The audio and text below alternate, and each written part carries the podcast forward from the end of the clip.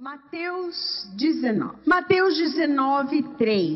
Alguns fariseus se aproximaram de Jesus querendo pô-lo à prova e perguntaram: é lícito repudiar a própria mulher por qualquer motivo? E Jesus respondeu: Não lestes o que está escrito desde o princípio? Não lestes o que está escrito desde o princípio? O Criador os fez homem e mulher e disse por isso o homem deixará pai e mãe e se unirá à sua mulher e os dois serão uma só carne, de modo que já não são mais dois, mas uma só carne. Jesus é fantástico, né? O que é que Jesus faz aqui? Vamos lá. Chegam os fariseus chatinhos, começam a questionar: é lícito ou não é lícito repudiar uma mulher por qualquer motivo?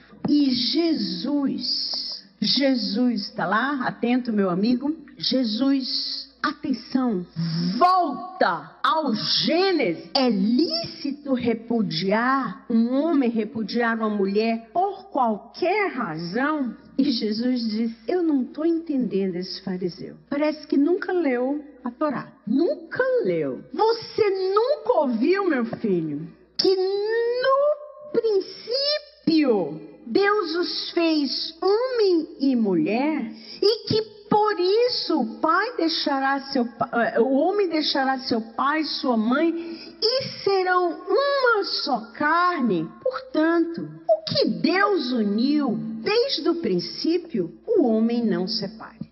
Olha o que fez Jesus. Eu quero aqui é, três homens. Eu preciso que sejam homens. Por favor. Atenção.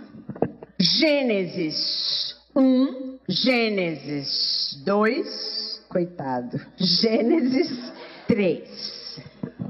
Gênesis 2, o mais antigo, a narrativa mais antiga. Gênesis 2. É o 2, mas é a mais antiga. Gênesis 2. Por isso, o homem deixará pai e mãe, se unirá à sua mulher, e os dois serão uma só carne, uma só coisa. E onde, padres da igreja, João Paulo II, familiares consórcio, aonde uma só é a carne, um só é o espírito. Familiares Consórcio, capítulo 2, João Paulo II, baseado na, na, na, nos padres da igreja. Mas Jesus cita primeiro Gênesis 1, Deus os criou homem e mulher. Por isso, por isso, o homem se unirá à sua mulher e os dois serão uma só carne. Vem aqui, meu filho, você. Jesus. Jesus, atenção, isso é sério. Jesus vai dar um pulo por cima do célio. Vai.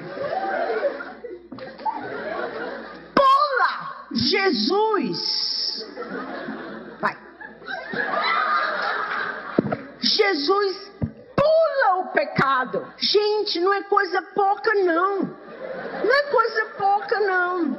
Outra vez, mas não pode mais rir. Jesus, Mateus 19. Jesus pula o pecado. Ele pula, ele ignora. Ele ignora o pecado original e vai para mais atrás. O princípio a que ele se refere não foi tocado pelo pecado original. O princípio a que ele se refere é Gênesis 1 e Gênesis 2. Vocês notaram? Vocês percebem o que Jesus está fazendo? Vocês conseguem perceber? É por isso que o padre, quando ele celebra o casamento, ele fala da única, como é padre? Única instituição que não foi tocada pelo pecado original.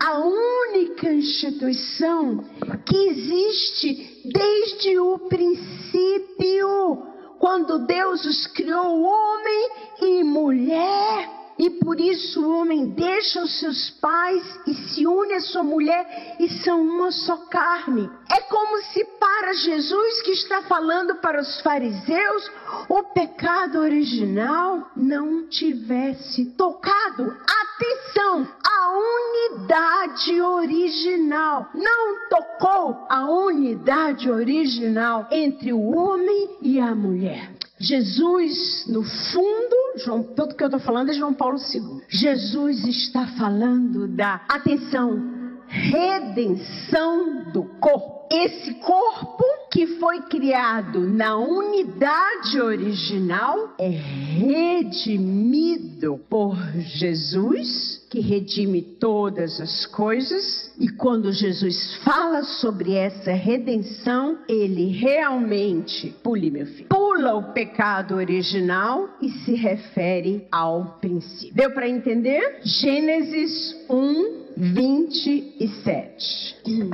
Deus criou todas as coisas, Deus as criou no imperativo: faça-se a água, faça-se a luz, façam-se os animais. No versículo 26, Deus envolve a Trindade, o Pai, o Filho e o Espírito Santo e diz: façamos. Deus, então, no versículo 26, se envolve na criação, porque chegou o momento supremo em que Ele atenção. Vocês vão ter que prestar atenção em cada palavra minha, vai ser um martírio para vocês. Mas chegou o momento em que ele finalmente prepara os seus responsais com a humanidade. Aonde ele finalmente prepara na criação aquele que será a sua imagem e a sua semelhança, capaz de amar, capaz de relacionar-se, capaz de dar-se, capaz de viver para o outro e não para si mesmo. O cachorrinho é maravilhoso, mas ele vive para si mesmo. O gatinho é uma gracinha, para quem acha, mas ele vive para si mesmo. O passarinhozinho é uma coisinha linda, mas ele vive para si mesmo. O homem é o único ser criado por Deus. Eu vou repetir: o homem, você, o único ser criado por Deus capaz de transcendência, capaz de sair de si, de transcender-se por causa do outro, por amor ao outro. Eis porque o homem é imagem e semelhança da Trindade. O Pai está sempre, desde toda eternidade, se dando ao Filho. O Filho, desde toda eternidade, acolhe inteiramente o Pai e se dá ao Pai em louvor, em gratidão. E isso é feito de um amor tão perfeito que a pessoa do Espírito Santo, que os três no amor, pelo amor, através do amor, para o amor, eles são um só Deus. Três pessoas em um só Deus. Quando Deus cria o homem, Deus cria padres da igreja, padres da igreja, cria o homem olhando para o filho. Aí é que o demônio se desespera. Lembra de ontem? Não servirei? Lembra? O Pai, no Espírito Santo, cria a pessoa humana olhando para o Filho. Padres da igreja, especialmente em Gênesis 2. O Filho é o princípio. O Filho é o Beroshit. Beroshit, a primeira palavra da Bíblia, o princípio, não é um princípio cronológico. É o princípio que é Jesus, o Salvador, o Filho, a pessoa amada do Pai. Então, o Pai, contemplando o Filho, cria aquele, aquele homem, cria aquele a quem o filho se uniria para realizar os esponsais que são o sonho eterno de Deus. Desposar o homem, desposar o seu amado, desposar a sua criatura. Então, seguindo, sim, vamos mais um passo. Gênesis 1, 27 agora.